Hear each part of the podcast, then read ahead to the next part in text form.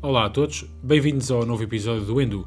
Hoje temos connosco uma voz já conhecida, o David Cruz, que nos vai falar aqui sobre Heading Southwest 2024 e, como isto não são só bicicletas e não são só provas, a conversa estendeu-se um bocadinho mais e acabamos por falar sobre outros temas. Fiquem connosco e bem-vindos ao Endo. So they told me that I was going to die, and I went on a bike ride. And it was just a wonderful source of freedom.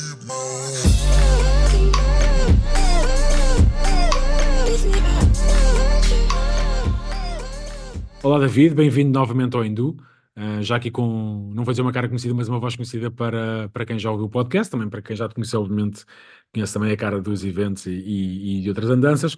Mas mais uma vez, bem-vindo. Uh, não te vou pedir que te apresentes, porque acho que vamos falar aqui de, principalmente de Heading Southwest, uh, o pessoal também já, já tinha certeza, mas olá, bem-vindo novamente. Viva Marco, pronto, antes de mais agradecer-te pelo, pelo convite e por ser um cromo tive aqui, do, aqui do teu, da tua casa e pronto, e dar-te dar os parabéns uh, pelo trabalho que, que tens Obrigado. feito.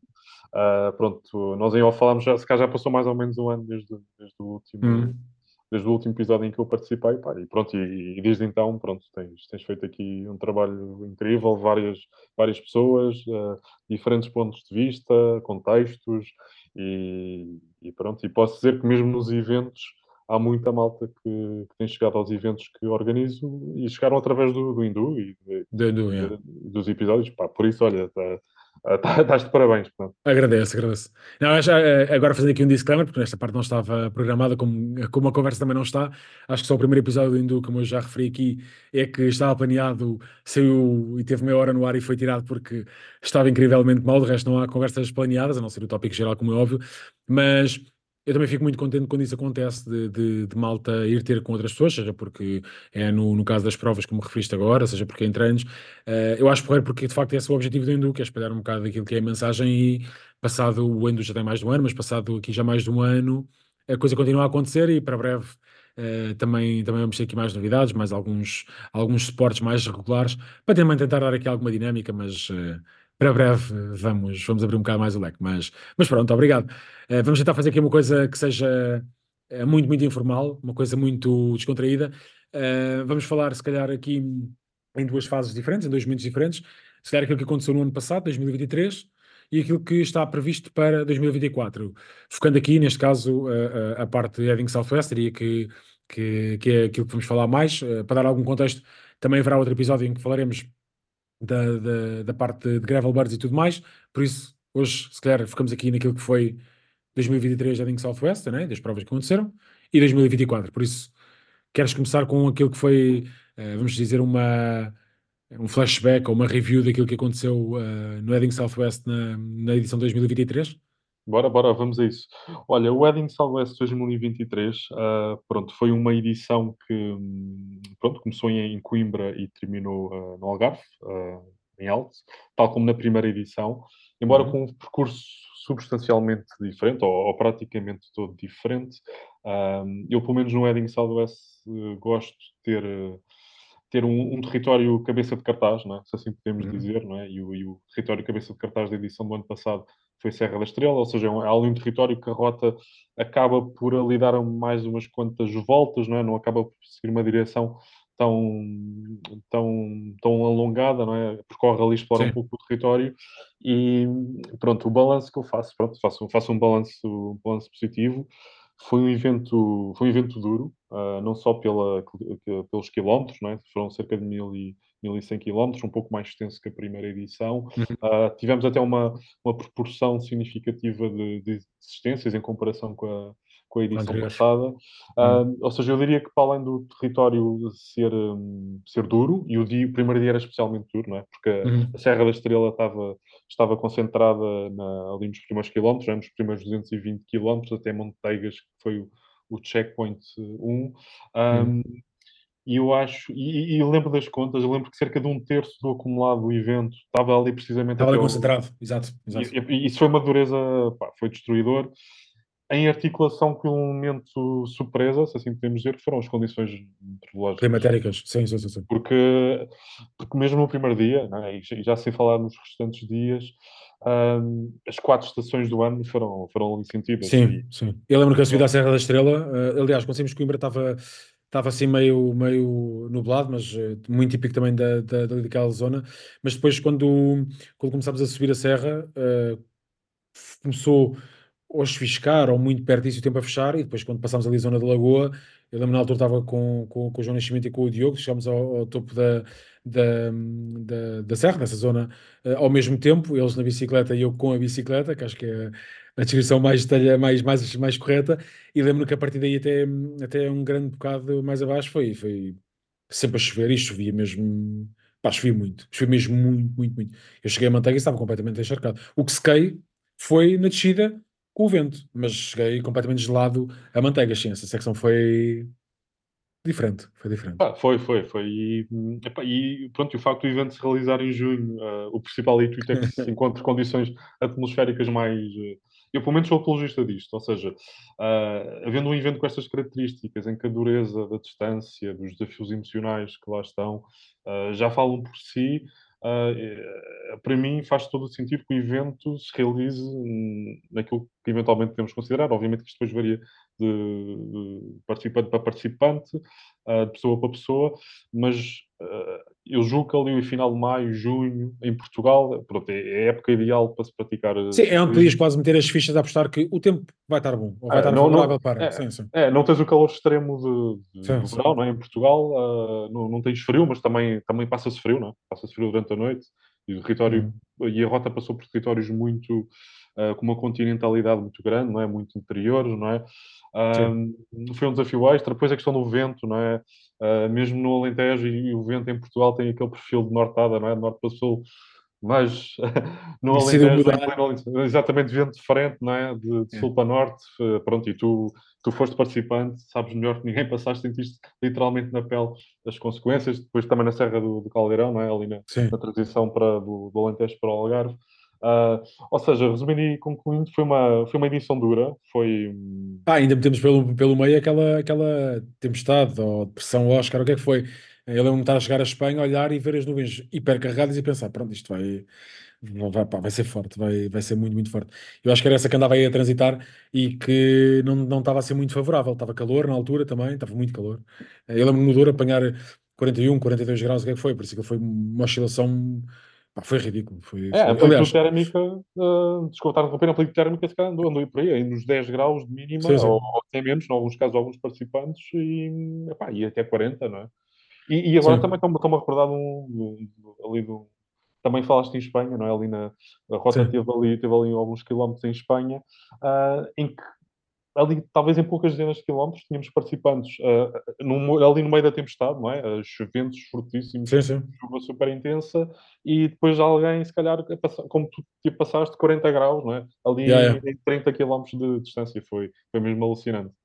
Sim, a meteorologia ali, mas isso é aquela parte que não se consegue mesmo prever, uh, e também a beleza de, deste tipo de provas, a meu ver, que é a parte imprevisível da coisa, mas sim, a, a meteorologia eu diria que foi o, Uh, o fator que, não estou a dizer que, eu não digo que, seja mais, que tenha sido mais desafiante, mas foi, se calhar, aquele que eu diria que praticamente ninguém, praticamente ninguém estava preparado, preparado para aquilo, muito menos com as oscilações todas que teve. Acho que a meteorologia foi, de facto, o, o, o que ditou aqui muitos avanços e muitos atrasos para, para muita gente, incluindo eu, é, porque foram, foram mesmo condições muito, muito adversas. Ninguém, pá, ninguém estava à espera daquilo. Acho que foi tudo em demasia. Mas pronto, no entanto, apesar de tudo, a coisa correu bem Começou em Coimbra, acabou lá em Baixo em Alto, no Germano, certo? Exatamente. Mais coisas que queres falar de 2023? Uh, pronto, 2023, pronto, aqui o Wedding Southwest, pronto, fazia, foi o ano do Wedding Southwest, foi o ano do Gravel Birds, as segundas edições, foi aqui também o ano de uma, uh, talvez, não sei se lhe chamaria de experiência, mas também do Wet Last Lost, que uhum. apesar de não, talvez face às expectativas que foram criadas, não foi um evento que tenha tido um grande impacto, mas teve Tive ali um perfil muito interessante em termos de proporção de participantes estrangeiros. Um, foi uma experiência interessante que, que, eventualmente no futuro, não este ano, não, pronto, não, eu não vou realizar este ano, em 2024, não vou organizar o At Last Lost. Uhum. Talvez tenhamos aí uma surpresa de um, de um, evento mais curto, um mini At Last Lost. Uhum. Talvez possa surgir algo desse género para dar continuidade para que depois no futuro se volte a pegar no projeto, porque é, tem um conceito interessante, de facto, e, eh, o, facto de não saberes por onde vais, teres programado a tua própria rota, uh, acaba por acrescentar ali uma dimensão interessante que não, pá, que não, não é muito comum nos eventos. Tudo bem que há já eventos a nível internacional que tens que programar a tua rota, uh, mesmo pensando no Portugal Divide, né, de, embora não seja um evento, também tens que fazer a tua programação e isso dá uma, uma dá uma dimensão muito interessante. Uh, por isso, pronto, ah, foi, um, foi um ano, acho que foi um ano de afirmação do ultraciclismo em Portugal. Tivemos também o, a primeira edição do, do GOAT. Acho que foi um uhum. ano importante um, para, aqui para o nosso desporto, não é?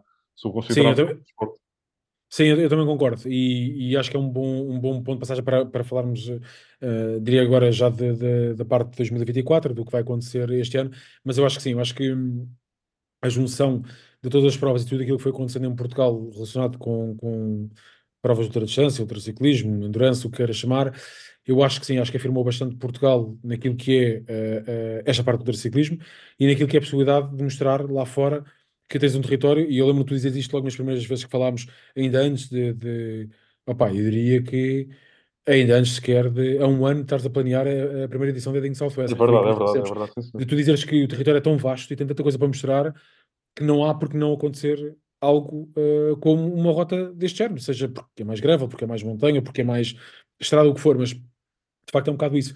E eu acho que depois temos o, o grande plus, que na, na, edição passada de, de Heading Southwest foi, foi esse carrossel todo que já falámos, mas tens o grande plus que é, tens uma meteorologia que é altamente favorável para fazer este tipo de, de provas, porque em teoria, as coisas agora estão cada vez mais diferentes, mas em teoria tu consegues ter ali um período de 3, 4 meses vá, de verão, em que tens muitas horas de sol, como pá, poucos países podem gabar ter essas horas de sol como nós temos, até no inverno, e depois consegues concentrar ali tipo, uma vibe incrível, porque tens uma altura de nascer do sol em que tu pedalas e é prazeroso, e tens um final de dia que é longo, epá, e que é, é espetacular. É, mas pronto, já vai de cada um, que gosta mais do início do final do dia, mas tens aquela chamada Golden Hour para, para a fotografia, mas para outras coisas também, em que dá mesmo prazer andar de bicicleta, que é, tens eu digo por mim porque isto, eh, e são memórias que eu também tenho de Edding Southwest, mas os cheiros de passagem na zona do Alentejo em que tens determinadas árvores e que tem aquele, aquele cheiro porque está muito quente, uh, tens a, a, questão toda do pó, tens, pá, há ali pequenas coisas que fazem com que aquela experiência naquele momento faça sentido e quando passas novamente por aquilo, tu digas, ah, isto foi Edding Southwest, ou isto foi, para quem fez, por exemplo, foi uh, eh, um, The Goats, ou, ou foi Gravel Birds, ou seja, eu acho que estas pequenas cenas fazem com que a experiência no global, não só da prova, mas a vinda a Portugal, seja uma cena que lá fora começa a ser vista como não só um escape e olha, bora lá fazer, mas olha, isto deve estar no calendário. Tanto, tanto que é assim que, que mais tens, tens malta lá fora a, a, vir para cá, não só para provas, mas para explorar Portugal eh, de bike. Por isso, eu acho que aí sim, acho que 2023 foi. Se calhar vamos dizer isto daqui a um ano, se calhar estamos a dizer a mesma coisa sobre 2024, mas uh, eu acho que 2023 foi um ano, um ano bastante importante para, para como tu disseste, para, para este nosso desporto, sim. Sim, sim, sem dúvida, sem dúvida. E, e, e falaste de algo que também eu, que eu acabo por refletir muito, que é, que é a questão do nosso país, não é? Um, ou seja, não, isto vai soar um bocado um pouco comercial, mas, uh, mas eu acho que é do interesse uh, dos eventos de ultraciclismo e mesmo nós uh, nacionais, não é? sendo nacionalidade portuguesa ou não, mas, mas residentes aqui em Portugal, que é que os nossos eventos né, também tenham aqui uma. chamem a atenção de, de malta lá, lá, de fora, não é? Uh, pronto, e como tu dizes, há muita malta que já vem para cá para pedalar uhum. e pelas condições atmosféricas mais favoráveis que acabam por chegar cá mais cedo. Temos agora, pronto, isto agora entrando aqui no, no ciclismo mais tradicional e profissional, temos a Volta Algarve que uhum. está a decorrer agora, ou seja, tentar aqui tirar o máximo proveito do facto de enquanto as condições meteorológicas estão, estão mais, mais instáveis no, no centro da Europa no norte da Europa, e aqui já, já está praticamente primaveril. Um, e, e, é sempre um, é um desafio que eu tento também analisar quando eu penso no, nos eventos que eu faço parte e organizo, que é como cativar o pessoal lá de fora, não é? Um, hum. Porque nós, por um lado, temos aqui elementos uh, atrativos, não é? Uh, a meteorologia, uh, embora, por exemplo, no caso do, no Gravel Birds e do Heading Southwest, uh, aqui o critério para escolher a data no calendário seja as condições mais favoráveis, o momento mais favorável ao longo do ano para se realizar o evento, em teoria, não é? Uhum. Porque também podíamos tomar aqui a decisão, ok, porque não antecipar o evento para, sei lá, para fevereiro, para agora, ou março, não é? Sim, sim. Uh, só que, ok, ainda temos ali noites frias, não é? Isso, ou seja, do ponto de vista do, do participante estrangeiro isso pode ser mais interessante, sim, sim, sim. mas se calhar do ponto de vista do participante nacional já não é tão interessante, não é? Um, E, mas falamos aqui na questão de como, não é, como tornar atrativo não é, os eventos e chamar a malta lá de fora, porque também temos, temos assim, também temos desafios, não é? Uh, também falámos disto há pouco em Off the Records, uh, o facto de termos, uh, estarmos um, sermos um país que está mais na extremidade da Europa, Sim, isso por um lado em termos de logística é mais desafiante, não é? porque se temos eventos, temos uma, se temos uma densidade de eventos no centro da Europa e, e a maior concentração de bikepack, bikepackers é precisamente no centro da Europa, se calhar em um evento noutro país é só uma condição, é só uma, uma, uma circunstância de se apanhar um comboio, não é? Ou uma uhum, viagem, uhum. uma viagem de carro relativamente curta, uh, quando ir, por exemplo, da Alemanha, ou da, da, Áustria, ou da Noruega, ou da Suécia para aqui, é, pronto, é mais desafiante em termos claro, logísticos, não é? Mas por outro lado também temos o lado, se calhar, do, do exótico, não é? Ou seja, no contexto europeu, não é? Estamos aqui num, num país que está na extremidade da Europa, um, oferece uma, um leque de paisagístico uh, diferente, não é? Mais exótico uhum. e, e, estamos na, pronto, estamos num contexto europeu, não é? De seguro, segurança, não é? Uh, acho que há aqui um ponto de equilíbrio também interessante que se pode aproveitar com os nossos eventos e pronto, eu acho, e acho que temos, devemos procurar a, também a internacionalização, porque o facto de termos eventos de ultraciclismo, de longa distância, em Portugal também se deve muito àquilo que recebemos de inspiração dos primeiros eventos que foram claro, claro. da Europa, da Transcontinental e, e outros, outros grandes eventos. Um, e também acaba por ser uma forma de retribuir, não é? Ou seja, não só temos aqui o foco e a atenção uhum. dos participantes nacionais e de, de, incutir e desenvolver a, a, modalidade em Portugal e o crescimento do número de participantes é, pá, é incrível, ou seja, temos uhum. novas edições de eventos e vemos na, nas line-up novos nomes, é? novos nomes nacionais. É, Nota-se claramente que continua em crescimento o número de participantes e de pessoas que, que fazem praticam bikepacking e ultraciclismo, um, e, mas de qualquer modo, pronto, também é importante uh, chamar malta de fora, porque depois também é uma troca de é uma troca cultural, não é? De experiência. De experiência, exatamente, exatamente. Sim, sim, sim. E, e, pronto, e grandes nomes que vêm cá, há pouco também falávamos de de alguns nomes aí muito relevantes e conhecidos da comunidade internacional que, vão, que já estiveram cá e, vão, e andam por uhum. cá. E isso depois é uma forma também de criar networking e de estarmos não só ligados aqui em, em Portugal, mas também estarmos ligados à malta de fora, não é? Isso também Sim.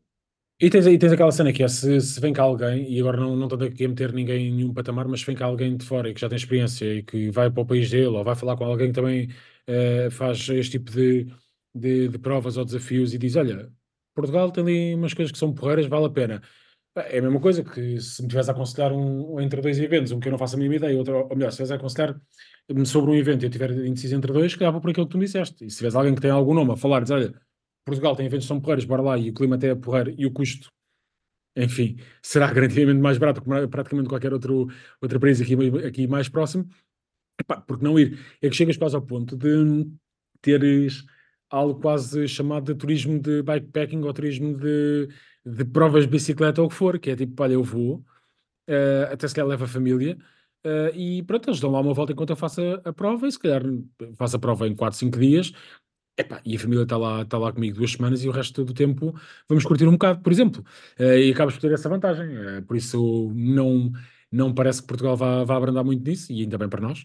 Uh, apesar de de também acreditar que para quem é mais uh, purista e quem gosta mais da coisa assim um bocado mais restrita, isso também possa uh, fazer eventualmente aqui alguma confusão, mas epá, na verdade eu acho que vai sempre acontecer. É uma forma de. É, tem que ser com a forma. Tem, tem sempre a ver é com a forma como lidamos com isto, que é ou aceitamos a cena e fazemos parte dela, ou então, epá, vai estar ali num, num canto que, que, que, não aproveita essa, essa onda também. E por isso eu acho que, que sim, acho que 2023 foi foi um, um ponto muito importante para, para tudo aquilo que acontece à volta de, das longas distâncias. 2024. Estamos a isso, é novo ano, não é? Uh, pronto, 2024, pronto, e vamos aqui concentrados então no, no Edding, no Edding Southwest, né? também depois teremos a oportunidade de, em outro episódio, uh, de saber mais sobre o Gravel Birds. Uhum. Ou seja, aqui o Edding Southwest, Edding Southwest deste ano, terceira edição, tem aqui uma, um novo formato em termos de, de, de rota, não é? Temos pela primeira vez uma, uma rota circular, não é? As duas primeiras, primeiras edições era uma, foi uma rota linear. Uh, temos uma, uma, nova cidade de ponto de partida. Uh, embora não esteja ainda tudo oficializado e, e, e, articulado, pronto, eu acho que não, acho que não vão levar a mal em já tornar aqui público uma, uma novidade que já estava mais ou menos anunciada, que é uh, o facto da Casa da Bicicleta de Aveiro uh, ser uhum. a casa do, do Wedding Southwest, ou seja, a sessão de briefing vai ser na Casa da Bicicleta. Eu não sei se conhecem o projeto da Casa da Bicicleta, mas vale uhum. muito a pena uh, pesquisarem e seguirem. Acho que é um projeto único em Portugal. Está muito focado na, na questão da mobilidade urbana. Uh, no entanto, também, também a mobilidade, a deslocação em bicicleta, em viagem, também seja um, pronto, um tópico que seja, que seja abordado na, na, Casa da Bicicleta. Há sessões, há sessões de. há palestras, há, há talks, há, é, eu diria, é o que eu costumo dizer quando eu falo com a malta de lá, que é se, se existisse uma casa da bicicleta em cada cidade portuguesa, era, pá, era brutal. E, hum. e, pronto, e no At Last Lost já se tinha tido a experiência de, de ter feito lá a sessão de briefing e também ter sido a casa do, do evento. Vai, correu tudo lindamente, o pessoal super envolvido, uhum. super curioso. Acho que vai acrescentar uma dimensão muito interessante ao Wedding Southwest e um dos motivos que levou o facto de, agora a partida, uh, e neste caso também a chegada a ser em Aveiro, é a casa da bicicleta. Uh, pronto, aqui do Wedding, do Wedding Southwest há aqui um interesse também de mobilizar e articular projetos que estejam relacionados com o ciclismo em Portugal. Uhum. Por isso acho que faz todo, todo sentido. Uh, obviamente há aqui uma questão geográfica também, não é? Porque estando em Aveiro e não em Coimbra e, e existindo este objetivo uh, de, de, se fazer uma rota uh, que circundasse o norte de Portugal, obviamente estamos mais a norte, isso depois favorece o desenho da, da rota, mas pronto, mas também há aqui muito de, de, se querer estar envolvido e relacionado com a Casa da Bicicleta, e acho que os participantes vão ter uma, uma experiência espetacular de pronto, terem lá ação, ação de briefing, porque é um, é um, espaço, um espaço espetacular. Pronto, isto falando aqui do, da casa, não é? do ponto-abrigo, da sessão hum. de briefing. Um, em termos de rota, pronto, uh, isto já, já desde a primeira edição, eu lembro de ter, ter terminado a primeira edição, e o, primeiro, o primeiro pensamento que eu tive, e apesar de ter tudo corrido lindamente, ter corrido lindamente, acho, acho também interessante existir uma rota linear, né, de norte para sul, um, mas obviamente que existindo uma rota um, circular, isso facilita muito, facilita muito a logística. A logística é sim, sim, sim. Uh, ou seja, uma coisa é tu terminares no Algarve e, pronto, e teres depois que regressar a, a Lisboa, ao Porto, ou outra localidade, a não ser que tu que mores no, no Algarve também, uh, se bem que mesmo morando no Algarve depois também tens de deslocar para o, uhum. para o início da partida. e também tenho que falar noutra casa, não é? Uh, ainda voltando aqui às duas primeiras edições, o Germano, não é? Uh, BC Art, Art Café, e pronto, e deixar aqui também um, pela, por este canal um forte agradecimento ao Pedro uh, por todo o apoio que, que deu a, às duas primeiras edições do evento. Acho que tornou eh, o ponto de chegada do Wedding Southwest muito especial. E pronto, isso será uma questão de tempo até, até o Wedding Southwest regressar. Eu tenho aqui uns planos sobre o que é que poderá ser o Wedding Southwest nos próximos anos, uh, aqui tentar variar o, em termos de território ao nível nacional, Sim. mas focando, focando, havendo aqui o foco no, nesta edição, pronto, havia aqui claramente, já desde a primeira edição, desde o final da primeira edição, de existir um, uma rota que explorasse o norte de Portugal. Pronto, e, é, e a minha proposta para o evento é, é, nesse sentido, ou seja, termos uma rota que, que comece junto à costa, que termine também junto à costa, e aí será a parte mais, uh, aí será a parte em que o relevo vai dar tréguas, não é? Porque depois estamos a falar de um território extremamente difícil, não é? Uh, o norte de Portugal não brinca em termos de relevo, não é? Não estamos a falar de subidas épicas uh, ou, ou, brutais, como por exemplo existem na Serra da Estrela, mas estamos a falar de um conjunto de muitas subidas que também tem uma beleza incrível, não é? Hum. E, o, e falando em território cabeça de cartaz, pronto, o território cabeça, cabeça de cartaz desta edição será o Jerez, será a Serra dos Jerez, ou seja, se forem ao site já têm a oportunidade de ver um esboço da rota que, que será muito aproximado do, daquilo que será o percurso efetivamente.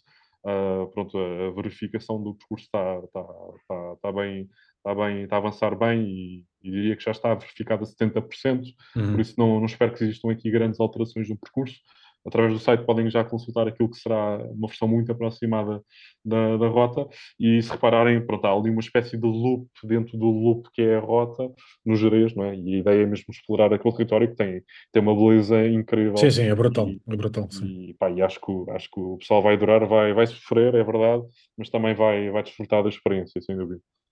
Sim, e, e para além do Jerez há mais algum ponto que, ou seja, eu lembro que passamos em alguns pontos em que Epá, para umas pessoas dizem mais, para outras pessoas dizem outras, mas passamos na, na edição que fiz do ano passado, Edding Southwest, passámos para alguns pontos específicos uh, algum, algumas. Uh, fizeste a rota a passar em algumas aldeias que sejam específicas e que digas: olha, aqui vais ter determinado ponto de beleza que pode ser porreiro para ver. Como é que. Ou seja, tu dizes que a rota é circular, ela começa e acaba no mesmo ponto, mas ela aí pode dar muitas voltas, é o que tu dizes. Ela pode ir ao Jerez, como pode ir à outra ponta, chegar quase a Espanha, como pode vir cá abaixo. Um, como é que tu pensaste na, na, no fazer da rota? Ou seja, o que é que levou a fazer dessa forma e não ir por outros lados? Foi pela distância? Já agora a distância está em quanto? Mil quilómetros, estamos a falar mil quilómetros. Uh, em termos de acumulado, uh, o Comut indica-nos 18 mil. Um, eu, eu, dividiria aqui a rota em, em cinco, cinco secções. Um, mas como tu dizes, e, e, essa é a abordagem que eu tenho em, em, ensinar e construir rotas para eventos.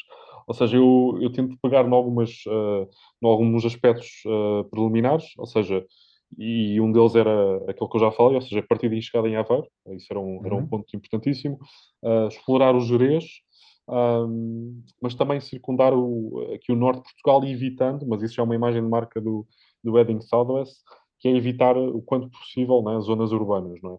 Certo, e certo. a rota aqui tenta escapar não é, aqui à, à maior densidade populacional da área metropolitana do Porto, uh, mas temos aqui vários pontos de interesse. Uh, o que eu fiz questão que também fosse valorizado na rota uh, seria termos o Douro presente, não é? o Rio Douro Sim. e o Vale do Douro, um, e aqui talvez seja o, o, único ponto coincidente da rota com ano passado, do ano passado, uh, ou seja, ali a questão do Douro, quando atravessas ali A subida de Espanha. Essa não, é, não, não, não está. Não, não está ah, a subida de Espanha. Pena. que pena. Olha, diz-me uma é coisa. É passaste é os 40 graus. Sim, sim, eu ia te perguntar só uma coisa. Quanto é que uh, precisas para reconsiderar isso? Eu estou disposto a investir para fazer a rota passar por aí. Eu acho que era importante porque as pessoas devem conhecer essa subida, por isso diz-me o valor. Estás interessado no bem-estar do, dos Estou, estou, estou. Mas é assim, que também, sendo assim, vou já ter aqui uns dias para no Edding Southwest estar no topo dessa subida à espera da malta, porque aproveitar só para. Gosto daquela zona, gostei muito. Mas olha, mas aí, pá, lamento desiludir-te, mas aí não vai, não vai entrar em Espanha. Entra em Espanha ali depois da, da, da subida dos Jerez, entrar ali um bocadinho em Espanha, alguns quilómetros, uh, mas é só mesmo para depois regressar a Portugal. Mas uh, pronto, passará o Douro, terá uma outra subida espetacular, talvez não tão dura, mas também muito, muito espetacular. Acho que, acho que este percurso vai, ter, vai ter muitas surpresas para os participantes. Eu diria que houve aqui alguns contributos que depois resultaram neste, neste percurso. Pronto, alguns deles foram, pronto, foi a minha experiência enquanto bikepacker, não é? Fiz aqui algumas incursões ao longo dos últimos anos pela, por, pronto, por este território. Pronto, eu vou confessar, não é o meu território, eu sou, sou mais do centro, do centro de Portugal, não sou, não sou do norte de Portugal, mas fiz algumas incursões ao longo dos últimos anos de bikepacking de estrada aqui pelo norte de Portugal. Um, e duas delas em destaque, ou seja, uma, uma delas foi a, minha tentativa de fazer a, a Estrada Nacional 2, Uh, eu de comboio de Lisboa para o Porto, uh, fiz uma primeira etapa de Porto, uh, Viana do Castelo, Malgaço, depois passei o segundo dia pelos Jerez, a explorar os Jerez, pá, uma experiência incrível, brutal, acho que é, é, incrível andar de bicicleta nos Jerez. Depois passei um terceiro dia de Jerez Chaves, ou seja, eu já parti em Chaves para em dois já completamente de rastros e, e se calhar foi por isso que depois, quando cheguei a Viseu, abortei a minha tentativa de fazer a, a Nacional 2. Mas, mas, isto, mas isto para te contar, pronto, foi uma, foi uma viagem que marcou muito, uh, se calhar das viagens que mais me marcou em termos de bikepacking, também talvez tenha sido assim, das primeiras que eu fiz, e, e pronto, e, e, este percurso tem, tem aqui muitos. Foi beber muito essa, essa viagem que eu fiz. Depois também há aqui uma outra viagem que também, também foi marcante aqui na, aqui na minha vida enquanto bikepacker, que foi quando a, a, transcontinental, a transcontinental, que estupidez, a Transibérica, que teve um checkpoint em Bragança. Sim. Um, já não me recordo qual foi a edição. Foi, olha, eu acho que foi na, na, no, no, primeiro ano de Covid, salvo erro. Lembro-me. Acho que foi para há dois anos, se calhar. Sim, acho que foi mesmo em 2021, né? Do 21, Covid, então, 2020, 2020. Não, deve ser, acho que foi para em 21, se calhar. É capaz, é capaz. E, e pronto, havia um checkpoint em Bragança e eu estava aqui a tentar conciliar uma viagem de bikepacking por trás dos montes com a chegada do, do primeiro do, participante sim, sim. da Brigante, na altura o Ritz, o Ritz, não, não deu para encontrá-lo uh, Ele me disse, e eu encontrei só no, ou no McDonald's ou Burger No King. Burger uma cena King, no. Burger King, Yeah, yeah. o Ritz, pronto, eu não sei como é que agora são os hábitos alimentares dele, certamente no Atlas não foi fácil de encontrar um Burger King, Sim. mas na, à época, e quando o Rich era sobretudo um, um ciclista de, de estrada, ahm, e, e nós sabemos que ele é um ciclista extremamente metódico, já falámos várias vezes sobre isso, ele já tinha planeado na manhã daquele dia e viu uma mensagem, ah, nós na altura trocávamos algumas mensagens, ele disse ah, David, eu vou, eu vou jantar em Bragança, bora combinar no, no Burger King, lá ao jantar. Ele infelizmente não, eu já estava de partida de Bragança, porque ele teve um problema mecânico, acho eu, acho que foi um problema mecânico ah, ali, ali em Espanha, é? no miolo de Espanha, e isso depois acabou por, hum, por atrasar a, a progressão dele em um dia. Até porque eu já tinha feito, eu já tinha feito contas, mais ou menos, eh, ao- Sim, calculado ali a passagem. E pronto, e depois, como ele teve esse problema mecânico, as minhas contas até estavam certas, pronto, e houve esse desfazamento. Infelizmente, não combinámos o, o Burger King em Bragança. Epá, mas foi uma viagem brutal pelo, pelo, por trás dos montes. Epá, É um território incrível. ah, e, e podemos considerar aqui trás dos montes, ah, desde ali o Vale do Coa, não é? Ah, para cima.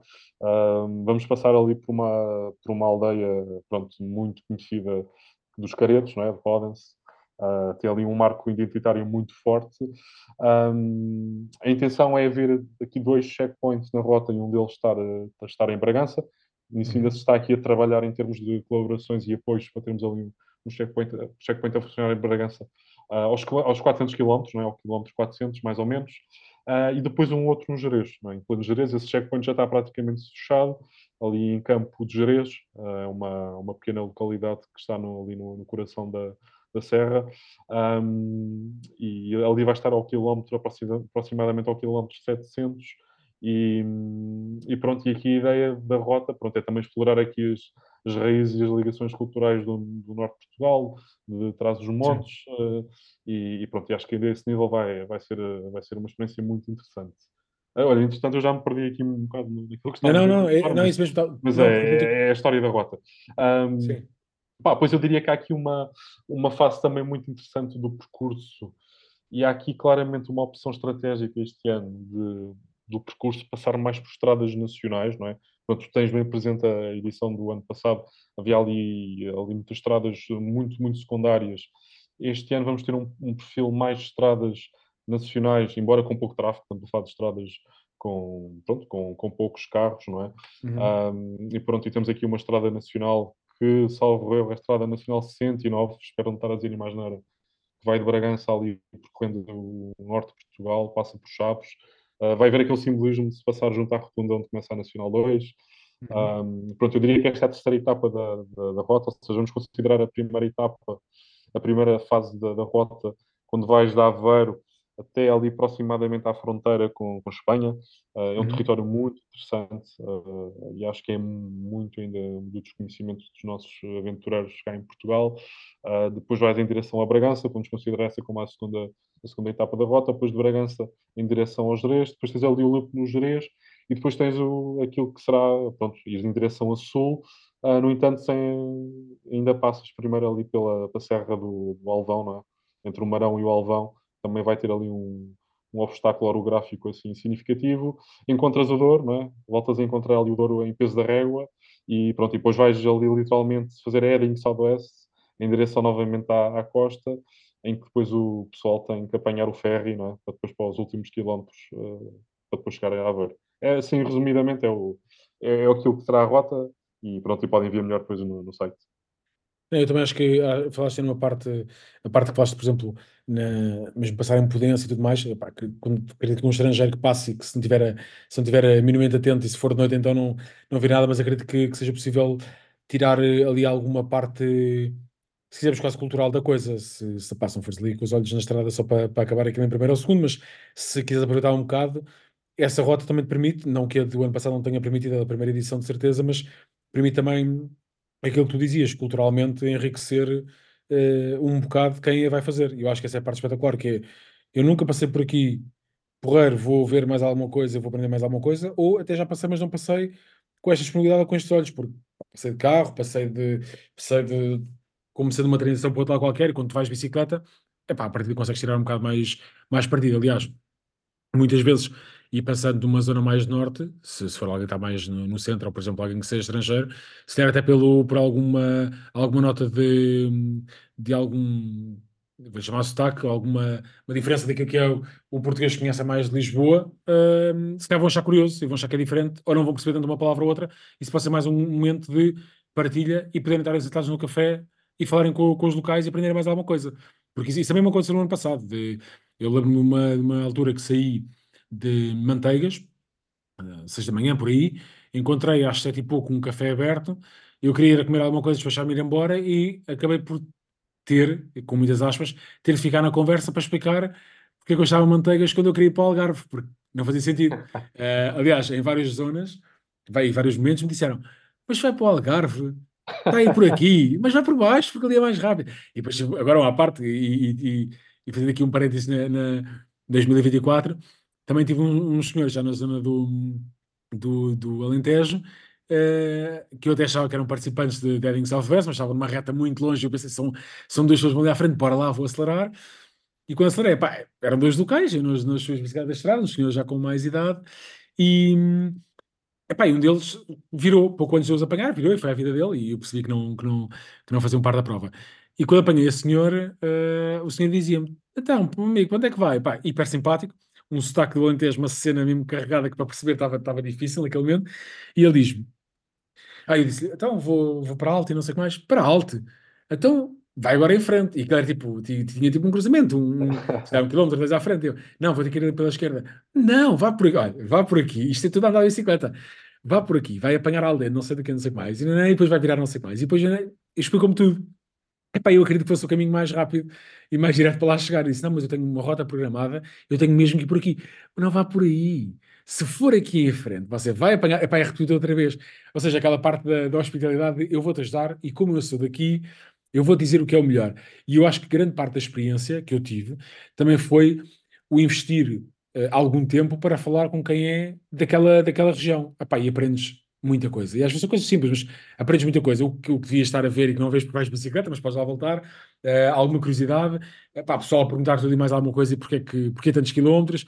E eu acho que tu indo para uma zona do norte também, e o resto de Portugal é, é igual, mas assim vais passar por muitas zonas em que facilmente ouves histórias locais epá, que, que não tens de outra forma. Que se fosse carro, por exemplo, não tinhas possibilidade. Eu acho que isso é uma vantagem muito grande para quem faz a rota, que é, epá, quando chega a casa tem memórias espetaculares para, para poder ou contar, epá, ou para guardar durante, durante muitos anos, por isso acho que essa aposta na rota e depois metendo os gerês, como é óbvio, uh, epá, acho, que, acho que é uma muito boa aposta. Uh, acho que o pessoal vai ficar muito, muito satisfeito e vai ficar muito. Vai ser uma boa prenda para quem vai fazer essa rota. Eu não vou e tenho pena de não fazer, tenho pena de não fazer. Pronto, já tenho... tens, o, teu calendário, né? Também. Sim, já tenho o meu calendário, mas aí é que também acrescentar que tenho pena de não haver aquela subida de é, claro, para a Espanha, essa tenho, volto a dizer que estou disponível para investir, mas, mas acredito que, que vai correr bastante bem a nível de rota, porque opá, não, não, acho que não tem como não correr bem. Sinceramente, acho que. Acho que e há outras, há outras subidas. Há outras subidas. Uh, isto, isto também falando aqui do, dos contributos para, aqui para o, para o, produto final, que ainda não é produto final, mas estando a, lá perto. Uh, pronto, também faltar a referir o Atlas Lost, né, como o evento foi no Norte de Portugal. Uh, e pronto, e os participantes tinham a liberdade de escolher o percurso também foi muito à boleia dos participantes. Obviamente que existiam ali pontos uh, pré-determinados por onde os participantes tinham que passar, e obviamente que de uma forma indireta já os tentámos encaminhar para aquela região ou determinada localidade, uhum. não é? E, pá, e há ali de facto tesouros incríveis e brutais, mas também surgiram novas ideias através dessa, dessa experiência e, e também, pronto, através de, de, locais e de outros bikepackers do norte de Portugal uhum. que, que, também, também me deram aqui contributos muito interessantes sobre subidas uh, brutais uh, que estão aqui no percurso. Não são subidas épicas em termos de distância, mas em termos de perfil, uh, são, são fantásticas, vistas incríveis. Pá, a zona do Tua também, do Rio Sabor, uh, Foscoa, Foscoa no, aliás, Val do Coa, há, há, aqui material muito, muito interessante e esses acabaram por ser os contributos. E isso que tu falas depois da experiência cultural, no contacto das pessoas, eu, eu acho que é, essa é uma das dimensões que depois também acaba por, um, por diferenciar estes eventos dos eventos mais tradicionais, como os grandes fundos, não é? Obviamente são experiências diferentes, não é? e se calhar são comparáveis em termos de, de, daquilo que se pretende e de objetivos, mas o facto de, de durante aqueles dias tu te concentrares nesta experiência, né, de teres este objetivo e teres, uh, e teres uh, e, e lá está, e tens objetivos muito concretos, né? tens de te alimentar, tens que pedalar, uhum. tens que procurar um sítio para, para, para descansar, um, estares mais aberto, não é? obviamente se fores a um ritmo mais, uh, mais acelerado, talvez isso fique mais limitado em termos de experiências, mas também acontece, não é? também há histórias engraçadas, estamos, a, estamos aqui a recordar também voltando à edição do ano passado, o caso do, do, do David Herrán Pérez, teve um problema mecânico e que foi obrigado a regressar a Évora e teve que esperar uh, pela abertura da, da Bike Shop em Évora. Isso também foi um momento, pá, foi um momento extraordinário, né, em termos de... Extraordinário do ponto de vista de quem está... Sim, sim dinâmica de prova. Sim, sim, dinâmica de prova é quem está a ver, sim, sim, sim. Obviamente para, para, o, para o David não foi... Certeza que não foi muito bom. Não foi nada espetacular, né? mas lá, para, para, para, o, para o objetivo dele foi suficiente e pronto, e também, e também entrando aqui nos participantes, pronto, ele vai estar de, vai estar de regresso. Uhum. Uh, e agora também desviando aqui um pouco para, aqui para a line-up, e enquanto organizador, uma coisa que me deixa mesmo de pronto, coração cheio e muito satisfeito é o facto de pessoas que estiveram presentes na primeira edição estarem agora presentes nesta edição, uh, quer nacionais, mas também internacionais. Uh, temos o caso de uma dupla assim que se tornou que teve algum mediatismo né, à escala do evento, que é a dupla da, da Malásia, né, que vive em Londres, em Londres uh, uma dupla feminina que vai voltar a participar no, no evento. Um, temos o caso de participantes da, da, edição passada, como duas duplas polacas que também vão voltar a, a, a hum, participar. A participar. Uh, ou seja, é bom, obviamente que é bom ver sim, sim. novos nomes, não é? Isso é um sim, final... é um reconhecimento, acaba por ser um reconhecimento, porque se não fosse uma boa experiência, quer dizer, iam experimentar mais coisas e não quer dizer que não experimentam, mas se voltam, é pá, só voltas onde a coisa correu bem, não é? É, é, é assim, porque o meu pensamento é mais hoje em dia, não é? no ultraciclismo, nós já falamos várias vezes sobre isso, basta pensar num, num território, não é? Uh, então na Europa é, é, inevitável, pensas num país, numa região, uh, Balcãs, uh, Alpes, e nesses casos até, hum. até há mais que um evento, há vários eventos a ocorrerem nesses Não, aliás, desculpa interromper, aliás, eu lembro quando nós começámos a falar, já, já, já se calhar, se calhar já dois, dois anos, se calhar, dois anos, três anos quase, não sei, mas por aí, eu lembro-me que nós ainda discutíamos a cena de onde é, que, onde é que se consegue arranjar a listagem de todos os eventos que há de verdade, porque não conseguimos ter muita informação. Hoje em dia, tens, é, é necessário com listagens e vês as listagens e pensas assim: há, opa, há provas já ouviste falar mais que outras, naturalmente, porque tem mais hype, porque tem mais comunicação, porque conhece alguém que já fez o que for, mas hoje em dia, quando falas em provas, há umas delas que ficas já, pá, nunca ouvi falar.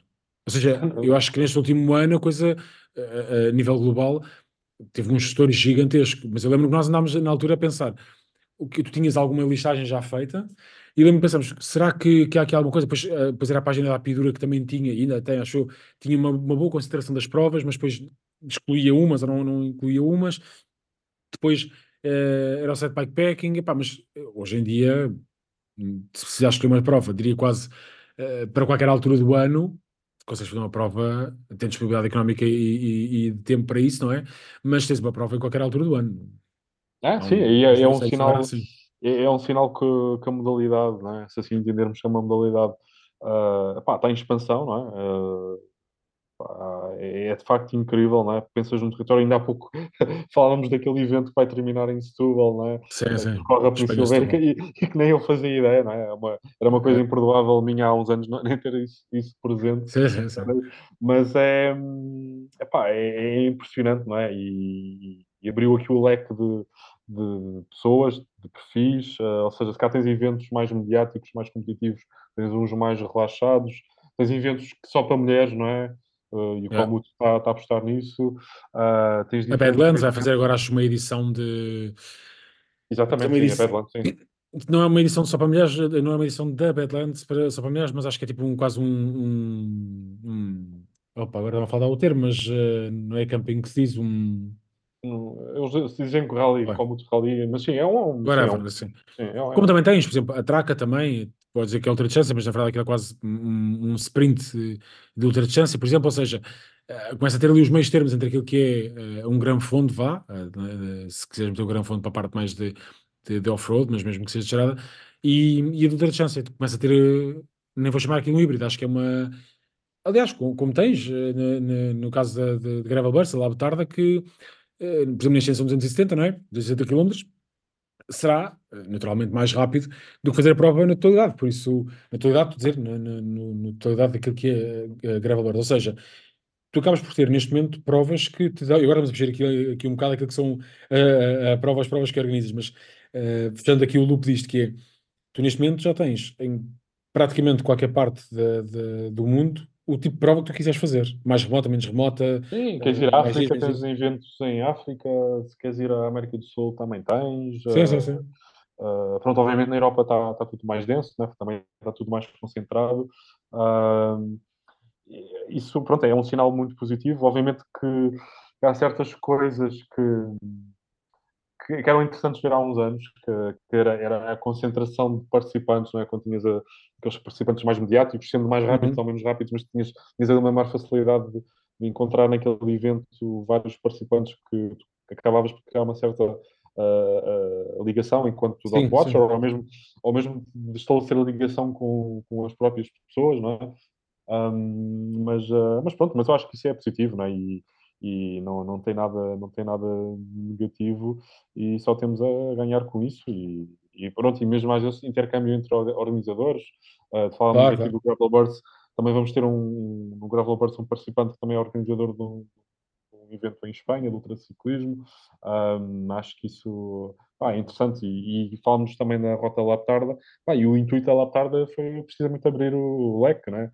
foi passar a mensagem e possibilitar que para participares num evento de bikepacking e ultraciclismo não tens que fazer 750 km, sim, sim, sim, sim. não tens que passar uh, 3, 4, 5 dias na estrada, se calhar basta um fim de semana, não é?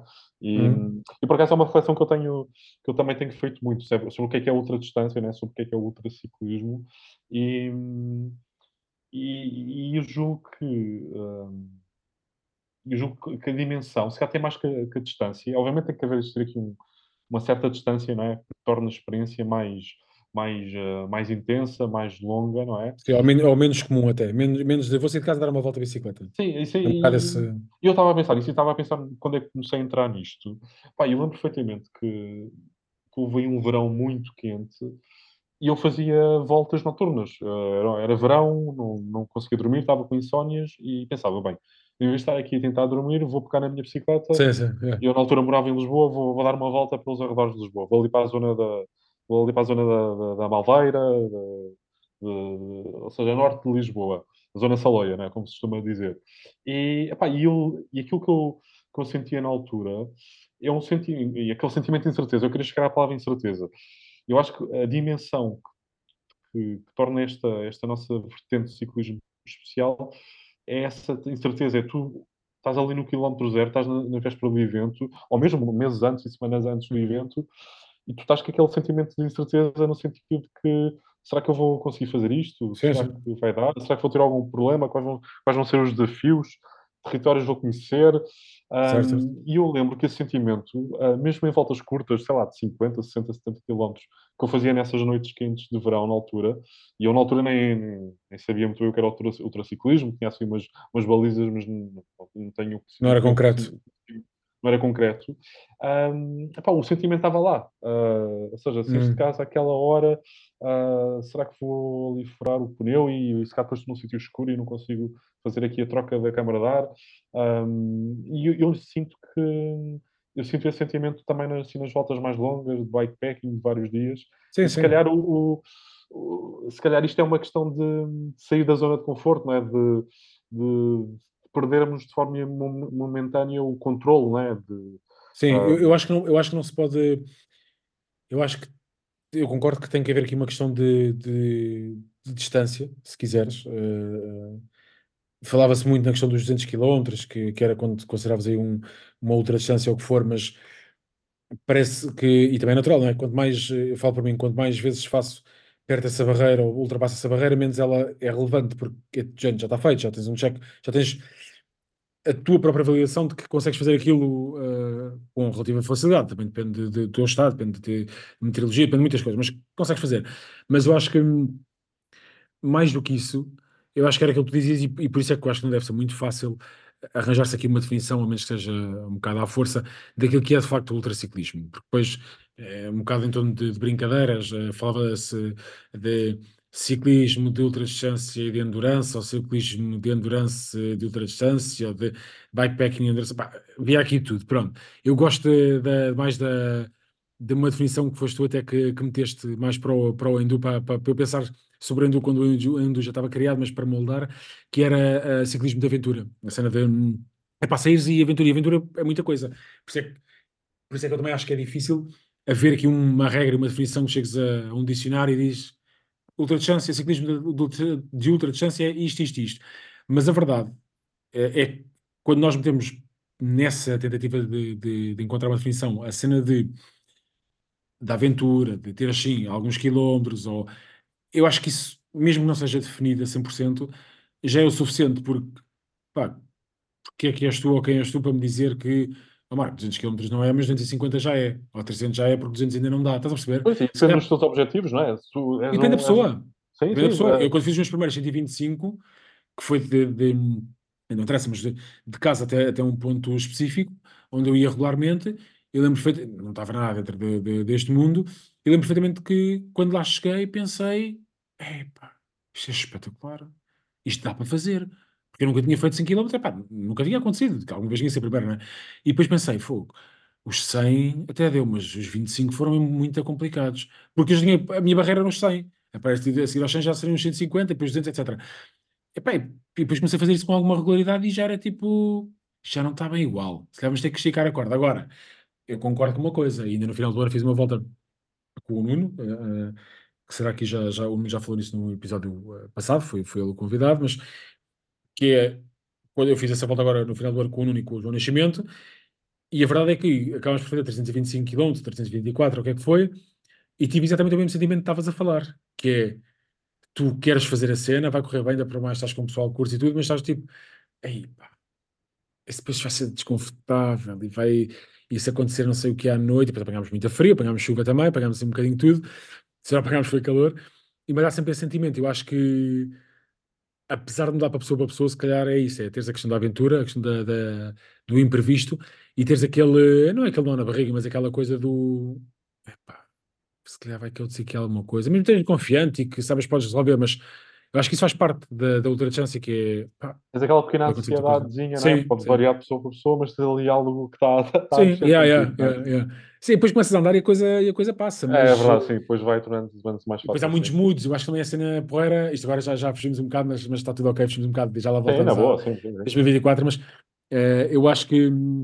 E depois tenho aqui também, também isto aí por este caminho, e, e também já em conversa com, com, com, o Edgar, por exemplo, ainda hoje falámos disso, que era, tinha que arranjar aqui um episódio que também falasse sobre eh, ultradistância no global, sem ser um tópico de se são quilómetros e qual é o equipamento, mas a coisa no global quase em jeito de tertúlia ou conversa. Mas, na verdade, eu acho que é um bocado isso, é tu ires, partires para aquilo que é a aventura e, de certa forma, um, desafiar-te novamente, porque às vezes desafias-te porquê? Porque foi muito tempo, porque foram muitos quilómetros, porque foi muito acumulado, porque a meteorologia não estava na, eh, tão confortável para ti, ou porque chovia, porque fazia calor ou o que for, ou porque saíste à noite e vais andar a noite toda. Ou, olha, por exemplo, uma das coisas que dentro do, do meu círculo mais fechado de, de malta que faz estas voltas maiores, nós temos para nós, temos, nós temos para nós, passando a redundância, que a primeira noite, ou começando à noite, ou começando tipo umas 6 da tarde, 7 da tarde, 8 da noite, o que for, e entrando na primeira noite, essa primeira noite é, é relativamente tranquila. Pá, te fazes e está-se bem. O nascer do dia traz-te algum boost, o, aquele tempo imediatamente antes é um bocado mais. Uh, esta palavra é forte, mas um bocado mais depressivo, porque é tipo, estou a andar há muito tempo. Eu comentava, uh, nesta última volta, comentei há pouco, que quando começo a ouvir os pássaros a cantar, para mim é tipo, estás a andar há muito tempo de bicicleta. É, é, é pesado, é pesado. Eu Já estás a bem. Eles, eles estão bem contentes e tu estás muito a mal, estás a ver? Mas estás, ali, sim, estás delicado da, da, da, da, ordem natural das coisas. Sim, sim, yeah, é tipo, estamos a acordar? Não, não, ainda não estamos a dormir. É um bocado, é um bocado é, é curioso falar dos pássaros eu sinto exatamente o mesmo. É, é, é pesado uma pessoa estar, é. estar ali no, na, no nascimento né, do dia, não é? Da, do pá, o arranque das coisas e nós já de facto estarmos ali num, num contexto completamente diferente. E, e estávamos a falar aqui de diferentes perfis e diferentes pessoas e, e, o que é que é para uma coisa pode ser diferente para outra.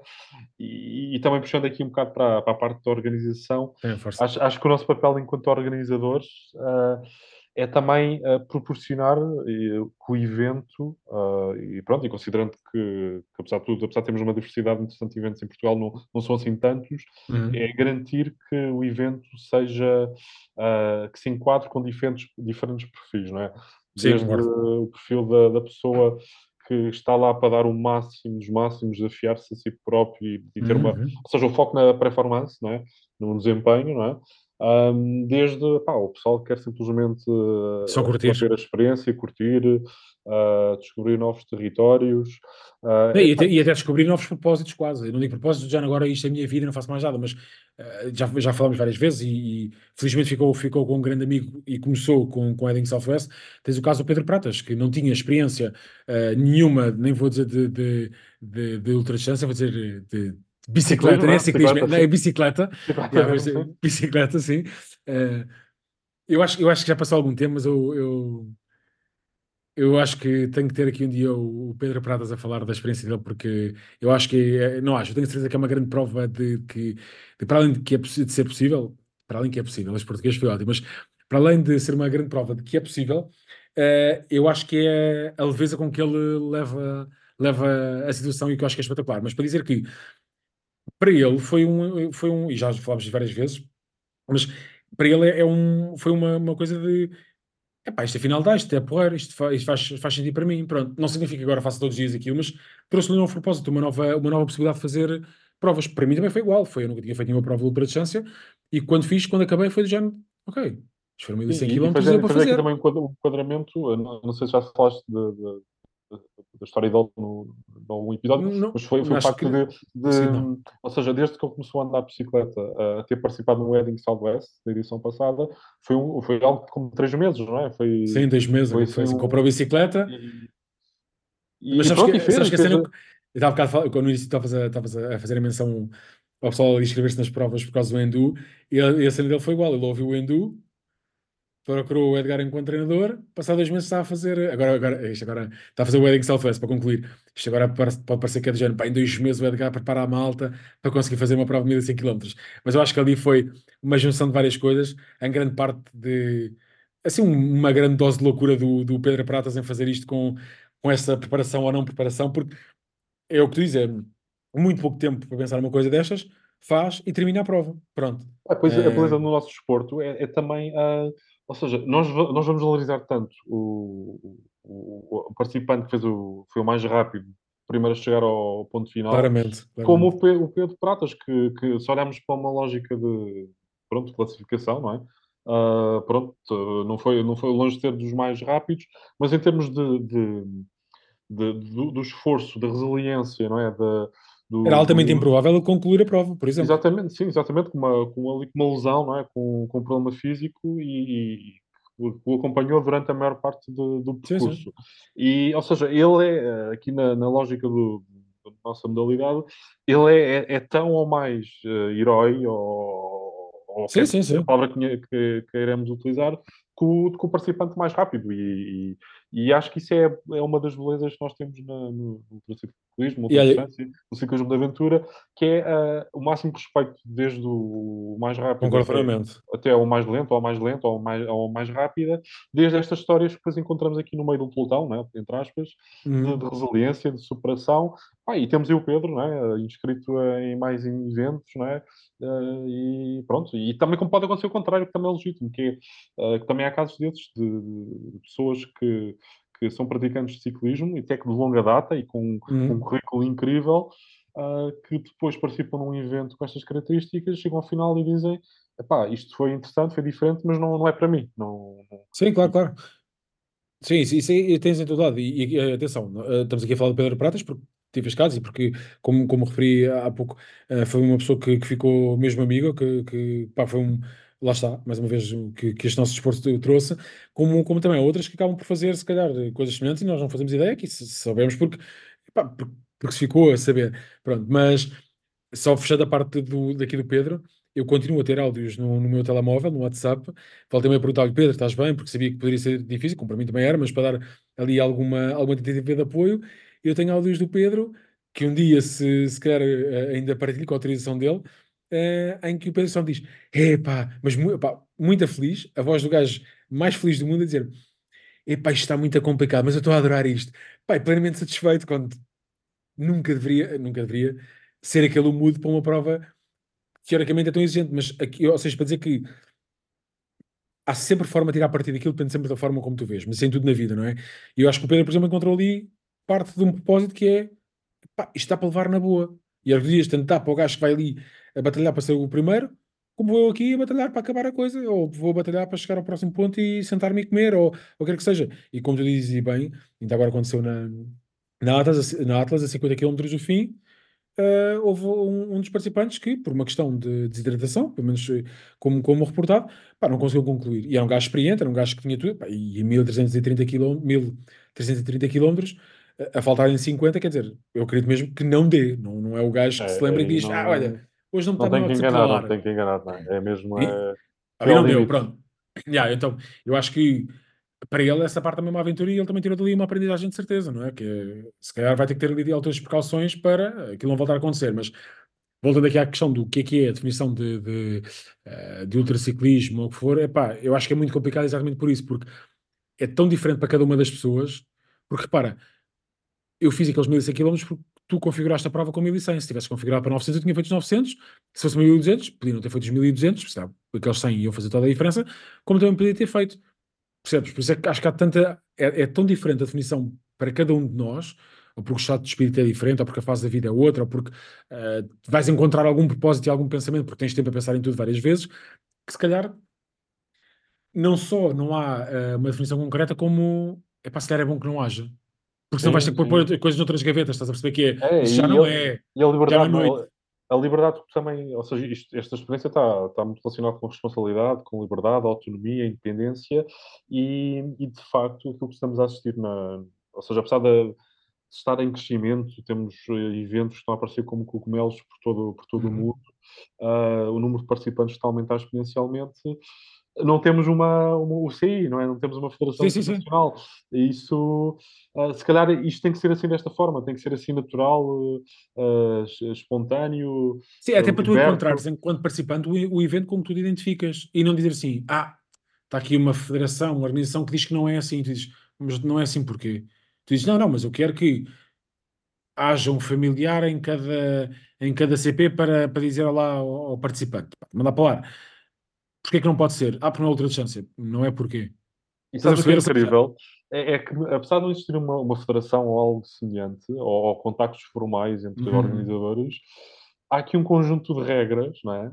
Aquelas regras básicas. Pode variar ali com algumas nuances de evento sim, a evento, mas estão lá, não é? Isto sem, sem ser combinado, acordado, não é? E muito por, uh, por inspiração entre eventos, não é?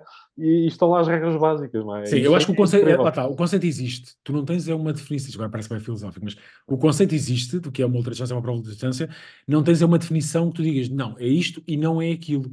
Porque o não é aquilo, é pá, uh, por exemplo, fala-se fala de, de quem algumas provas, um, ehm, uma prova em Espanha especificamente, não, não, não abordando grande eh, em grande detalhe, também uma que tem grandes problemas, que estava muito calor, foi no ano passado, estava muito, muito calor, e que a certa altura ia, os participantes iriam entrar numa fase em que havia menos probabilidade de encontrarem água, ou, seja, não havia abastecimento de água, e estava uma temperatura uh, atipicamente alta.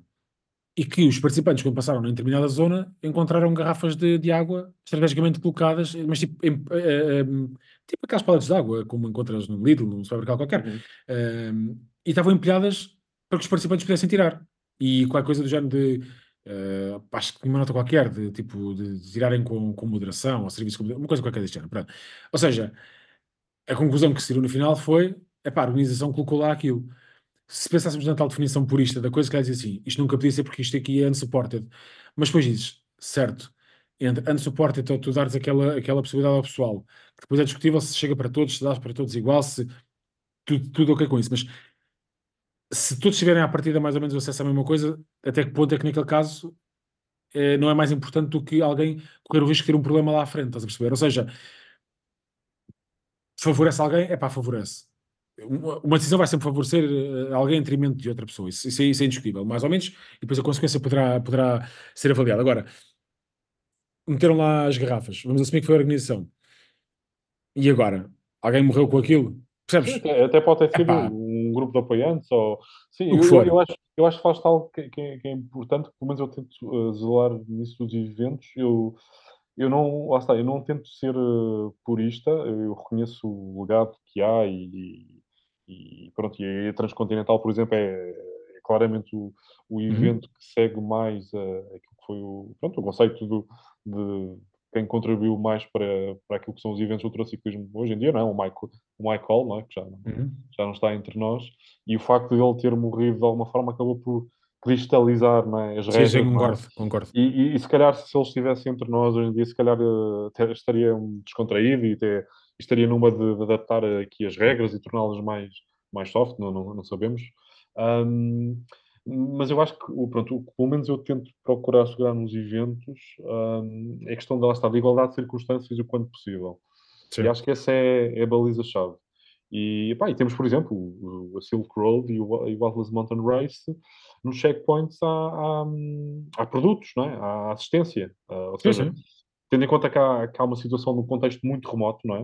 Uh, estamos a falar de centenas de quilómetros em que não há nada, não há nada. Não, nada, sim, sim. Uh, um, epá, e aí faz todo o sentido que naquele determinado ponto exista uh, o acesso a, a bens Sim. alimentares e a bebida. Concordo. Uh, porque, e lá está, e como eles estão colocados ali no checkpoint, é uma garantia que, pronto, podem ser acedidos por, um, por todos Sim, os participantes. E, e, e, por exemplo, na, no caso da, da, da Silk, eu lembro perfeitamente de ver uma, um relato do, do, do Nelson, do organizador, em que ele escrevia que, por exemplo, tinhas uma secção que a malta na, na Silk de, no ano passado chamou de washboard, ou seja, aquilo era tipo só tipo, uma bumpy road, só tipo terra batida só aos saltinhos, tipo, uma coisa, eram 100 e qualquer coisa quilómetros, e, eu, e, eu, e a definição que, a definição, uma explicação que, que o Nelson dava era, se ao lado houver um trilho, um track que, lá está, seja disponível para toda a gente, e que vocês vejam que é mais confortável de, de, de passar, epá, não estou a dizer que a, a, linha, a linha de, do, do track está aqui, ou o track está aqui, e vocês vão fazer 50 km, porque por acaso uh, até atalham ali 3 ou 4 km no final da rota, não é isso, mas se ali um bocado ao lado, tiver disponível para toda a gente e puderem seguir, é pá, sigam, ninguém vai andar ali para ver o dot e dizer não passaste ali, porquê?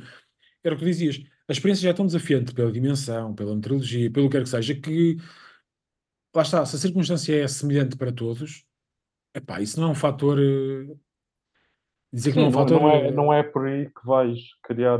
Não é, pá, não é. Ou, não, não mudas a experiência de tal sim, maneira sim. que. Sim, sim. Agora, como também, como também já, já foi referido, eu também concordo que se estás a falar para quem está num, num, a, a, competir para, para primeiros lugares e está a fazer uma corrida, se calhar é menos. E, e, e se enquanto organizador não quiseres dar, dar nota sobre isto, não deixes para, para não te colocar em xeque, ou eu posso dar, porque neste lado eu não estou a organizar rigorosamente nada.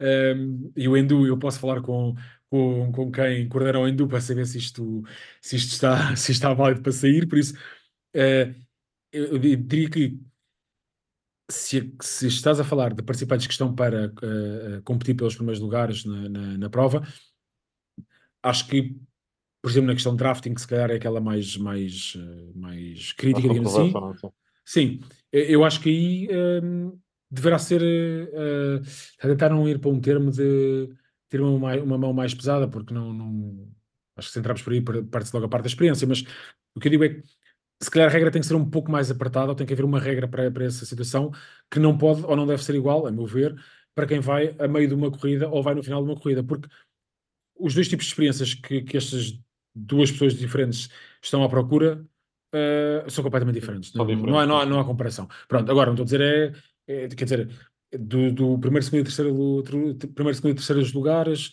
esses aí tem que ser, não pode haver nada de drafting porque não dá, o quarto já pode, mas depois o quarto aproxima-se do, do terceiro. É pá, mais uma vez, é difícil definir, mas acho que de facto é zelar por aquilo que é a experiência. Sei que eles vão para competir e para estar em primeiro é uma coisa, ok, percebo que vai cá mais atrás. Se por alguma razão até acontecer, epá, e depois, como também comentámos, se, se houver ventos laterais, para estares a ver se, se há drafting ou não, epá, Sim, é, é também uma questão, é uma questão de bom senso e, e, e, também de integridade, não é? E, e, e lá está. E, apesar de tudo, pronto, isto é, uma, é um.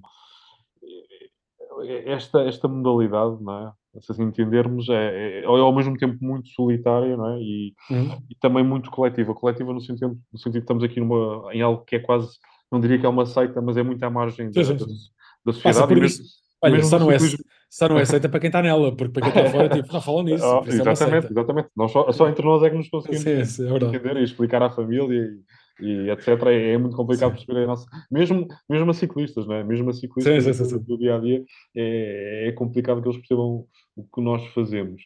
E epá, lá está, é, tem que haver, acho que é tudo uma questão de integridade e, e bom senso. E, e, e, pá, e cada um tem a sua forma de experienciar as coisas, acho que tem-se assegurar a justiça, não é? E às vezes também podemos ter outro tipo de situações, ou seja, isto também para desafiar um pouco, disseste, do, do, uhum. daquilo que é os primeiros lugares, quem está mais no, no miolo do pelotão, é? pelotão entre aspas, ou seja, nós podemos ter um participante que pode estar eh, em termos de classificação, tu já sabes que eu não gosto muito, muito de ver a lógica da, da, classificação, gosto mais de deixar do lado do participante se encara como uma, uma corrida, sobre uma experiência, uma aventura, um, mas se calhar pode acontecer alguém que esteja em vigésimo uh, está ali alguém à frente que é 19. Aliás, vou colocar nos termos: está em 21 e tem ali o objetivo, ok, quer fazer top 20. Uh, uhum. E ele percebe que ali entre o 20 e o 19 está a haver algum tipo de colaboração, não é?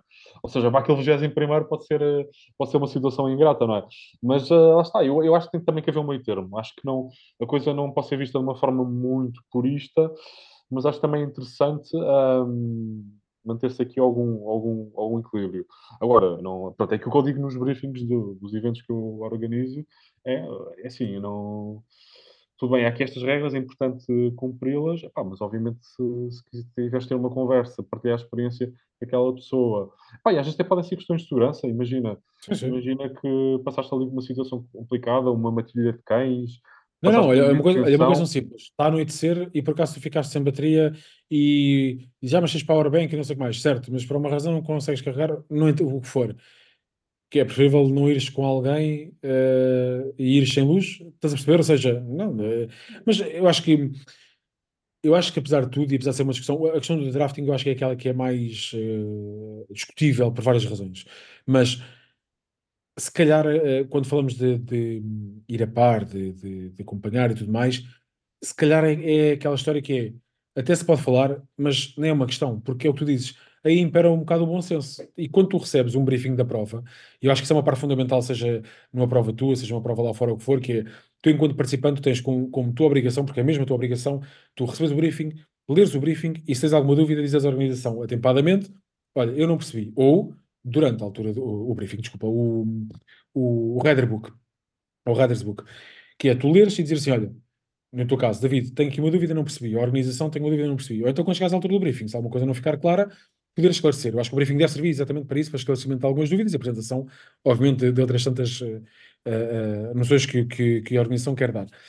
Mas, a partir daí, epá, aquilo que tu fazes ou não fazes na prova também tem que estar, como tu dizias, um bocado naquilo que é a tua consciência e aquilo que que é dentro do entendimento da sem prova. Dúvida, Agora, sem dúvida, sim, sim. Sei lá, é, é, sei lá, como tu dizeres, é, olha, tens que ter. Hum, tens de ter luzes e eu dizer, não, mas eu ando sem luzes porque eu não preciso de luzes. Pá, Epá, isso, não, isso não é razoável. Do ponto de vista do, do organizador, não é? Uh, pronto, obviamente depois também pode variar do organizador para o organizador, mas na minha perspectiva, eu, eu durante o evento, uh, é das minhas últimas preocupações uh, saber se estão a ser realmente cumpridas as regras ou não. Em primeiro lugar, mas, mas nem, nem pode ser, nem pode Sim, ser, não há, nem há mais 50 ou 100 pessoas, ou, Sim, claro. E os dots, os pontos, mesmo que tenhas uma equipa de voluntários a ajudar-te com, com, com o acompanhamento dos dots, Epá, é impossível, não, não há, é, é, não faz qualquer sentido ter essa, essa preocupação. Epá, vêm outras preocupações, é se está tudo ok ao longo da rota, se há alguma interferência na rota, com a segurança dos participantes, não é? Se há alguma situação anormal. Sim, sim, sim. sim. Uh, e são muito dar... mais prioritárias, são sim. muito mais prioritárias do que olha, vou dar... estão ligadas. Exato, sim, vou dar, olha, vou dar um exemplo muito claro que também já falámos, com um participante na edição do ano passado, uh, uh, notámos de repente que o DOT estava a uma velocidade de, de 80 km por hora. Pouco provável para a bicicleta. Pouco provável para a bicicleta, mesmo uma descida espetacular, muito sim, pouco sim. provável, né? mesmo que seja um, um Pogachar ou, Sim, ou, sim. ou um Thomas Pitcock. Que, E vai no, numa, numa vai, position. Yeah, yeah. é, epá, é, epá, é, é muito pouco provável. Epá, a minha primeira preocupação ao, ao, verificar isso não é se uh, o participante está num, num carro a receber boleia. A minha primeira preocupação é, mas será que ele teve um acidente e está a ser transportado numa ambulância? Pronto, no final são essas realmente as questões que acabam por... Sim, sim, resume-se a isso, essa é a parte importante. Até porque essas, essa é aquela, essa, essas são as questões que... Uh, depois de, numa prova que aconteça tudo e mais alguma coisa em termos deste tipo de discussões, depois de tu discutires e resolver a questão do drafting, da, drafting uh, depois de tu discutires se a pessoa foi ajudada ou se não foi ajudada, depois de tudo isso, o que vai ficar é, houve alguém que se magoou, houve algum problema, está tudo bem. O resto é história, tipo, não... Percebes? E passa, por isso, chega a parecer uma coisa muito filosófica, isto de, de, derivou muito daquilo que eu vou ter que arranjar um para este episódio e vai ter Heading Southwest, mais filosofia de prova, estás a ver? Exatamente, exatamente. Mas acho que também é importante e acho que acho que havendo este espaço, acho que isto também, é, também, também é, é obviamente tema discutível, mas eu concordo plenamente, eu acho que não havendo uma definição, porque isto começou com a questão da definição do que é ultrascensão ou não e daquilo que é o propósito de alguém fazer isto. Eu acho que não há essa definição, acho que se calhar ainda bem que não há essa definição, eu acho que tem que haver, é, como tu dizias, o bom senso, também varia pessoa por pessoa, mas que permita que todos estejam mais ou menos em pé de igualdade. É a ideia de eu começo aqui e acabo ali, pá, chego lá uh, uh, em segurança, cansado vamos sempre chegar, mas cansados vamos sempre chegar, mas chego em segurança, o que há pelo meio é pá, se calhar é mais importante para a pessoa do que propriamente para todos os outros que estão à volta, não é? Por isso, eu trabalhei com uma pessoa que dizia a pessoa X não pensa tanto em ti como tu achas que ela está a pensar, e, e serve para a bicicleta, como serve para o trabalho, serve tudo, mas é um bocado isso que é, estás a fazer a cena por ti, estás a fazer a cena boa, não há ali uma questão de má fé, não há ali um atalhar ou tentar uh, fazer-se valer de, de uh, por exemplo, um, um, exemplo que eu acho que já não, não, não faz grande sentido. Eh, como, como também aconteceu há relativamente pouco tempo de uma pessoa, eu não, eu não fui em Portugal, mas de uma pessoa que, que até era bastante experiente, que acabou por apanhar a boleia de um carro para avançar mais uns quantos quilómetros na prova, tipo, mesmo carrinho devagar e tudo. Pá, por acaso foi apanhada, era, era uma mulher, foi apanhada, e aí já digo assim, não, isso, calma, isso, já, já o bom senso já caiu por terra há, há um grande bocado, mas... Pois, eu, eu aí, pronto, eu, o que eu penso é, ok, tu enquanto pessoa participante, uh, tu, tu vais dormir descansado em relação a isso, não é? Tu não estás a participar nessa prova, tu não estás a participar na prova, estás a fazer uma coisa para ganhares uma medalha que, no caso desse tipo de provas, habitualmente nem, nem tens eh, nenhuma recompensa física, mas mesmo tendo, eh, não, vai, não, não, não vais tirar nada. Ou, é pá, depois se fôssemos para questões de doping e não sei o que mais, ainda mais. Ah, lá está, lá está, lá está. Ah, ah, ah, ou seja, isto é, é um poço sem fundo. É, é, e lá está, e acho que há coisas que depois estão alinhadas, ou seja, o facto de nós não termos uh, prémios, não é? Não, eu, pelo menos, ultraciclismo não, não conheço nenhum evento uh, de ultraciclismo self-support que tenha prémios, não é? Pronto, há a questão das medalhas, de, de, um, sim, sim, sim. Bom, de entrega de um objeto, mas isso é aplicado a todos os participantes que cheguem. Um, e lá está, e as coisas funcionam sem, sem federações, sim, sim. Sem, sem articulação. Sim, não tens um, acho que não tens um, um prize money, eh, por assim dizer, mas em provas que eu conheço. Sim, tens, na, na, por exemplo, naqueles eventos do Gravel Earth Series, tens, mas isso já é uma lógica diferente. Acho que eles se inspiraram muito também nos eventos de ultraciclismo, mas, mas aí já, já é outro campeonato, não é uma outra uhum. história.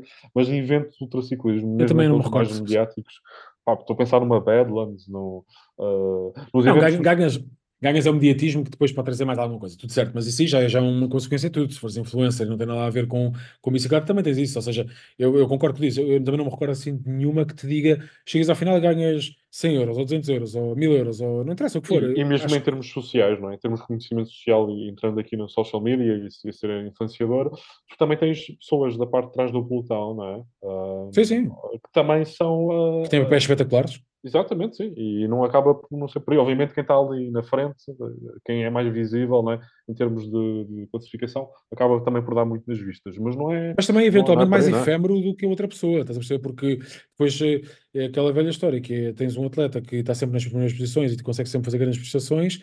Esse tempo acaba, não é? Porque pá, vem pessoal mais novo, vem pessoal que começa mais cedo, vem pessoal que começa com estratégias diferentes, tudo o resto, é natural evolução de, de qualquer desporto e esses grandes atletas acabam por ficam sempre eternizados pelo histórico que têm, pelos os feitos que fizeram e por desbloquear muitas coisas, como já acontece também no ultraciclismo, mas se calhar a pessoa que, que até tinha ali uh, não era tanto diferente pelo pelotão como disseste há bocado, mas mais do meio, mas que tem ali um carisma diferente, faz um trabalho mais de, pá, de influencer, de social media, se calhar fica durante mais tempo, por assim dizer, na ribalta, porque o trabalho não se resumia a ganhar provas, estás a perceber? Por isso, epá, tens bons casos, tens, tens malta a fazer reviews, por exemplo, produtos para bikepacking, para, para corrida e tudo mais, que nem sequer estão, nem pedem de longe no, no, nos topos de nenhuma classificação. São é muito bons a fazer aquilo que fazem na parte de divulgação. E está tudo ok com isso, pronto. Sim, sim, e também sim. participam. É a questão do carisma, pronto. Mas eu, eu concordo, isto, isto fugiu muito da parte da, da, Heading Southwest, mas na verdade... Não, não, mas está aqui muitas relacionado. É, é E tem muitas dicas, está- tem muitas dicas para quem vai ouvir e vai à prova dizer, ok, eu já percebi o conceito. Agora também, eh, deixar aqui um disclaimer. Não significa que com esta conversa que agora a malta vai fazer a próxima, a próxima Heading Southwest e vai tudo ali em fila e diz, não, não, Não, não estou nos isso é- 5 primeiros e estamos em fila, mas não são Não, 5 eu, eu não, pronto, aí também não vou, não vou permitir, não. Enquanto organizador também não. Mas lá está. Mas acho Metes acho que- lombas, metes lombas logo à partida e gincanas e resolves o problema. Não, mas eu acho que sim, acho que o pessoal percebeu a, a Sim, percebi claro, e, e a mensagem, pronto. Também, também pronto, já, já estamos aqui a alongarmos com a, com a nossa conversa, embora seja um Sim. gosto participar. Pronto, a única coisa que eu agora estou a sentir que gostava também de transmitir tem a ver Força. com o lado feminino, não é? Ah, pronto, em termos num contexto de, de crescimento número de participantes, pronto, eu também noto que em termos de, de proporcionais, pronto, também há aqui uma tendência positiva, termos mais mulheres a, a participar. Ahm, algo que confesso que deixava um pouco triste no Heading Southwest era termos ah, poucos, poucas participantes femininas a solo. Costumamos ter participantes femininas, mas mais em, na, na parte de duplas. Eu acho que fazer a solo também. acho que isso também é uma forma de transmitir confiança a outras mulheres Sim, que estejam aqui a, aqui a acompanhar os eventos e que estejam aqui entre o avançar, não avançar e estejam mais receosas e estas pessoas podem, estas mulheres podem ser uma influência muito positiva sobre elas e pronto, e no caso do Heading Salvest vamos ter, eh, vamos ter várias participantes eh, femininas a solo, nacionais, eh, internacionais e, e pronto, isso também, também me deixa muito, muito feliz e, e penso que seja uma, uma tendência que, que devemos procurar aprofundar Pá, e, e esta, esta vertente de ciclismo que nós gostamos também tem a parte positiva dos valores, não é? Quer seja Sim, dos valores concordo. ambientais, que no caso do Gravel Burst está, está, muito, está muito associada, e neste caso, pronto, de, criar condições que grupos não estejam tão representados Sim, pronto, tenham aqui o conforto, é? as mulheres tenham, sintam o conforto de poder participar nestes eventos e, e que sintam bem-vindas, não é? E, Sim, e pronto, depois já- tu vês outra coisa, tu vês a percepção das, das mulheres neste tipo de eventos e, e na verdade, aqui não, não, não comparando e sendo melhores ou piores, e tu vês prestações que são espetaculares e não são espetaculares eh, e, e nem sequer quero entrar aqui naquela questão do, do politicamente correto ou não, eu, eu- isso para mim passa, passa-me ao lado porque tenho os meus valores muito bem definidos e, o Endo tabela-se pelos valores que eu tenho, obviamente por, por, por fazer o Endo, mas nem sequer é uma comparação de eh, uma boa prestação em relação aos homens ou não. É, é- tu vês uma prestação que é, é mesmo espetacular em termos de espetáculo de prova. É, é, é o que é, não é? É o que é. É, de- É o que é, pronto. É, a classificação. É, é Tal e qual. É, é por isso muitas vezes, às vezes já, já aconteceu, eh, isto acontece com, com praticamente todos os organizadores, que é eh, confrontarem-nos, talvez esta palavra seja muito forte, mas pelo menos abordarem-nos porque é que não há uma classificação eh, própria para mulheres e uma classificação eh, masculina, masculina e feminina. E é basicamente há uma geral. Obviamente há aqui um destaque, é dado um destaque à, à mulher mais rápida, às participantes. Sim, com uma dupla também. Também, exatamente. A Mas não, há, mas não há uma categoria assim definida, não é? Como há na- Nas modalidades mais, mais clássicas. E eu acho que isso é uma. Eu acho que isso é muito meritório hum, em termos de, de assegurar condições de igualdade. Ou seja, a distância é a mesma, ah, Uhum. quer para homens, quer para mulheres. Não é? Temos, por exemplo, o caso no ciclismo profissional, em que, por norma, ah, sei lá, os homens fazem o mesmo, o mesmo evento. E estou-me a lembrar das clássicas, fazem um evento de 200 km e depois as mulheres fazem um com menos quilómetros, 150.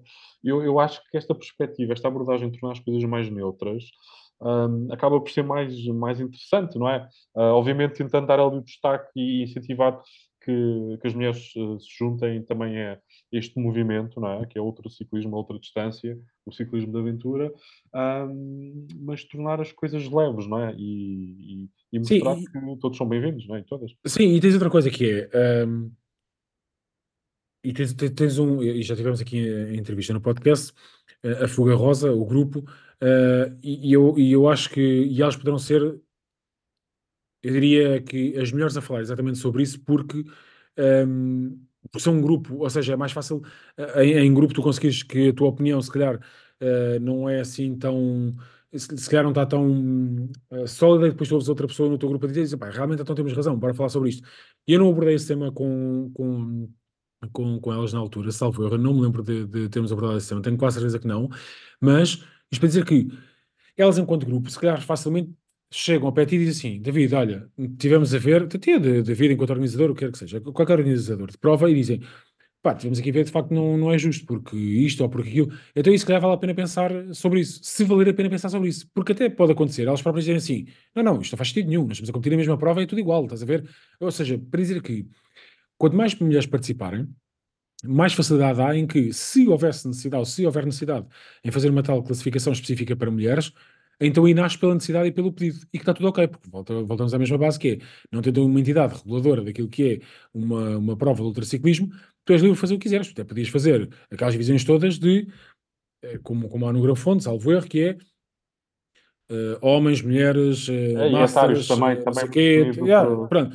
E tu, tu podes fazer isso, tu podes, tu podes dar a luz de fazer o que quiseres. Podes dizer, olha, do- dos 20 aos 21, ah, o primeiro classificado foi não sei quê, dos, de Lisboa foi não sei quem, do Porto foi porque, olha, por exemplo, do Norte conhece melhor o Jerez, era natural que acabasse mais pressa que alguém fosse ao Algarve. Epá, isto, não estou a dizer que seja comparável, estou a dizer é que haver, a, a haver essa necessidade e, e chegando o Endo também aqui a algumas mulheres, acho que pode ser uma, uma, uma boa, uma boa dica de, pá, se que há necessidade, falem sobre isso. Não quer dizer que se avance nesse sentido, nem quer dizer que não se avance nesse sentido, mas ok, bora falar. Eu também concordo com o que tu dizes, que é o facto de haver uma classificação geral e haver esse destaque, como também há, e é de igual forma, eu pelo menos vejo de igual forma, para a questão das duplas, por norma não é a dupla que, que chega à frente na, na prova, normalmente é, é o sol que chega, que chega à frente, quando na verdade até poderia ser, ser É verdade, é diferente. curioso, é um aspecto curioso. É raro, é Porque tu raro aí- uma dupla ser a mais rápida. Sim, sim. E, e aí sim, o drafting é considerado válido e poderiam tirar esse partido. Eu acho que na, na dupla, aqui entramos naquela questão da personalidade, que é o- a pessoa individual eh, pode estar mais naquela de eu não me quero juntar a ninguém porque eu sou bom só por mim, não, não, não em dupla, mas enfim, tu na dupla consegues fazer drafting, não é um problema, e tu podias tirar esse partido. E aí tiras muito partido. Se vai em mil tal quilómetros, se vais bem coordenado, tiras muito partido.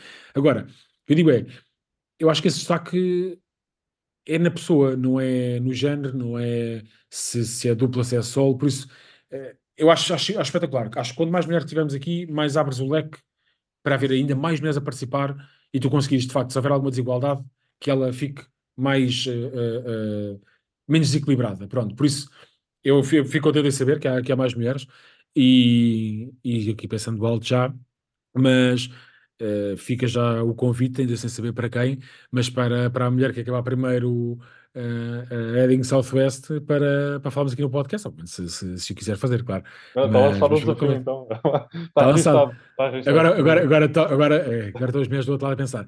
Ah, mas é só com a primeira mulher, então não há igualdade, porque também devia ser com o primeiro homem. Mas pronto, não vou entrar, eh, não vou Não, entrar não, por acho, aí. acho, que- acho que Não. vai, acho que vai É um convite, é é. Também é uma Sim, questão sim. de, de, pronto, tentar eh, aqui balançar as coisas de uma, forma Sim, claro.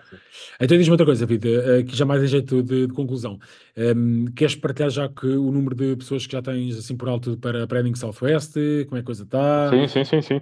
Ah, portanto, ah, inicialmente estavam aqui estipulados 50 participantes, pronto, atingiu-se esse, esse número. Ah, aqui a pedido de algumas famílias e sabendo que, que havia mais pessoal que queria participar, al- alargou-se aqui para as 60 vagas. Pronto, Uhum. neste preciso momento, ao dia de hoje, há, há duas vagas disponíveis, por isso, Uhum. se quiserem participar, ainda, ainda vão a tempo, não é? Também depende agora do, do desfazamento até, até o episódio ser, ser difundido. Não, Mas não, agora o episódio sai e vais ter que abrir isso para 70, estás a ver? Para isso. mas aí, pá, aí, aí aqui, ah, pronto, aqui também quando, aqui uma lógica de pronto, a organização estar ajustada ao, ao número de participantes. Claro, claro, claro. Mas, é pá, mas sim, mas há uma tendência de, de, de crescimento, ah, quer em termos de qualidade, acredito eu, porque quando, porque quando se tem um número maior de participantes, ah, obviamente que em termos financeiros isso também permite fazer coisas que não, não é quando há um número Natural. de participantes mais, mais reduzido, não é? É, é possível implementar aqui eh, elementos que tornem a experiência mais, mais interessante, eh, que a experiência nos checkpoints também seja, passe para um outro patamar, que os voluntários estejam associ- associados ao evento também, também pronto, tenham aqui outro tipo de condições. Também deixar aqui a mensagem ah, que quem quiser ser voluntário no evento ah, esteja à vontade para, para me contactar, podem facilmente encontrar os contactos aqui no, no Wedding Southwest, no Finisterre, é só no, Instagram, no, site, é só uma questão de pesquisar. Um, os voluntários têm um papel muito importante no evento e também passam o evento para um outro patamar, quer seja no checkpoint, quer seja em Aveiro, quer seja uhum. simplesmente como um dot watcher uh, online, ou seja, estar em casa, não é? Não é fácil despender de alguns dias para, para se tornar voluntário ou voluntária, mas também é uma forma de ajudar mesmo à distância, não é? E, e acabar sim, sim. Ter... E o trabalho do dot watcher, dar só aqui uma nota que, por acaso, um Pode ser também uma boa ideia para o episódio trazer alguém que, que já fez auto-watching em várias provas, porque eh, apesar de parecer que estamos a olhar para pontos, é muito diferente estamos a olhar para pontos quando estamos a seguir uma prova do género. Olha, deixa-me ver quem está primeiro, ver se o meu amigo está lá atrás ou algum conhecido. É muito, muito, muito diferente olhar para, para os pontos e perceber se de facto o ponto está parado tempo, em tempo em demasia. Tempo em demasia, não, não, há, não há uma regra, não é? Tempo em demasia para aquilo que tem sido a progressão tempo em demasia em comparação com quem vai mais à frente ou mais atrás e quem passou por aquela zona, uh, pá, se voltou para trás, se não voltou para trás, está tudo bem ou não, e eu já tive também de, de, do lado de, de, Watcher, ainda com muito pouca experiência, mas há muita conversa dentro do, do grupo de, de Watching de, de determinada prova para se conseguir perceber se vale a pena pedir a alguém quase já, olha, passa por lá e garante que está tudo ok, ou se é só de facto uma paragem mais tempo. E depois é o que tu dizes, que é de repente o DOT começou a andar mais rápido, de repente, de repente o DOT está parado há não sei quanto tempo, mas está tudo bem ou houve alguma complicação? E aí é que eu acho que é um trabalho altamente silencioso para quem segue uma prova e não, e não, não viu ainda o lá atrás, digamos assim, que é um trabalho que, epá, é, é muito, muito, muito louvar porque é até ali uma carga muito, muito grande na segurança dos participantes. Eu, enquanto participante, quando estava na Eding Southwest, lembrei-me, pá, zero. Uh, Zero não, mas muito pouco da equipa que está a fazer auto-watching, porque nem sequer tinha pensado, epá, sabia que sim, mas não, não tinha pensado nisso, mas quando estás do, do lado de cá, vês que de facto há, há, epá, há ali um trabalho e um esforço muito, muito grande para garantir que os participantes são seguros, ponto. Uh, e, e, voltamos ao mesmo, se falamos de uma fora de estrada, até coisas simples como começou a chover, o terreno mudou brutalmente, porque é possível que isto aconteça. Epá, o terreno mudou, vamos ter que arranjar uma alternativa, porque epá, as pessoas não podem parar por ali ou, ou, ou é inseguro essas decisões têm que ser tomadas muitas vezes muito rapidamente e parece que são coisas às vezes de anime leve ou que muitas vezes até para os participantes aqui agindo um bocado em defesa daquilo que são as organizações de, de prova e eu não, não, não, sou organizador de provas, mas às vezes essas decisões podem ter que ser tomadas eventualmente, não diria tanto em estrada, mas fora dela. Às vezes é mesmo um último recurso e não tem que ser, não é aqui um, um capricho ou...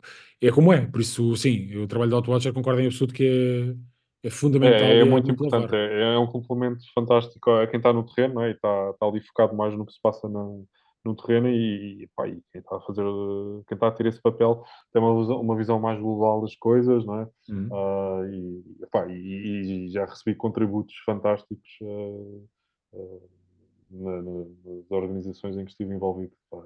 Por isso, pronto, quem se quiser envolver de alguma forma quer seja de uma forma mais presencial, quer seja de uma forma mais online, é, é muito mais vindo, muito hum, bem-vindo. Eu ficaria muito agradecido.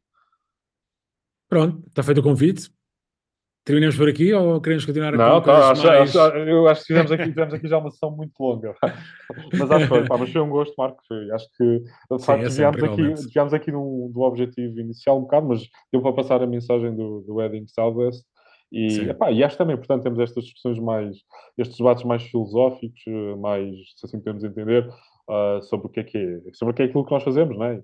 E para onde vamos. Sim, e também tem outra coisa que eu acho que também, também é positiva, que apesar do, do desvio daquilo que, é, que, é, que, tinha sido o tópico inicial planeado, um, também dá o lado a quem se está a inscrever, dá o teu lado, apesar de já teres participado no, no, há um ano, sensivelmente há um ano na, no outro episódio do Hindu, também dá um lado daquilo que és tu enquanto organizador e aquilo que tu esperas e a forma como tu vês. Eu acho que isso também é positivo, ou seja, é mais fácil para alguém que participa e que não te conheça, quando chega a saber o que é que está à espera ou aquilo que são as tuas bases. Por isso, eu acho que apesar de não ser não, não ser ali uh, eh, 100% alinhado com aquilo que é a prova em si, é pá, está no âmbito e por isso está, está tudo ok. Por isso é verdade, está aqui é aprovado em, em, em, Conselho de Administração de Endu que este episódio está válido para, para sair. Mas pronto, obviamente é um, é um gosto também, David. Obrigado mais uma vez por, eh, por partilhares não só a, a parte da prova, uh, mas também tudo aquilo que são as ideias sobre, sobre tudo o que são ultras chances e tudo o que fomos falando. Um, há aqui então as duas vagas para o pessoal preencher. E, e, pronto, e basicamente sigam tudo o que são aqui as contas do, do David associadas às provas. Uh, e pronto, e acho que está feito. Está feito? Tá, Marco. Um grande abraço, força nisso. Um abraço, obrigado, David. Tchau, tchau, tchau obrigado.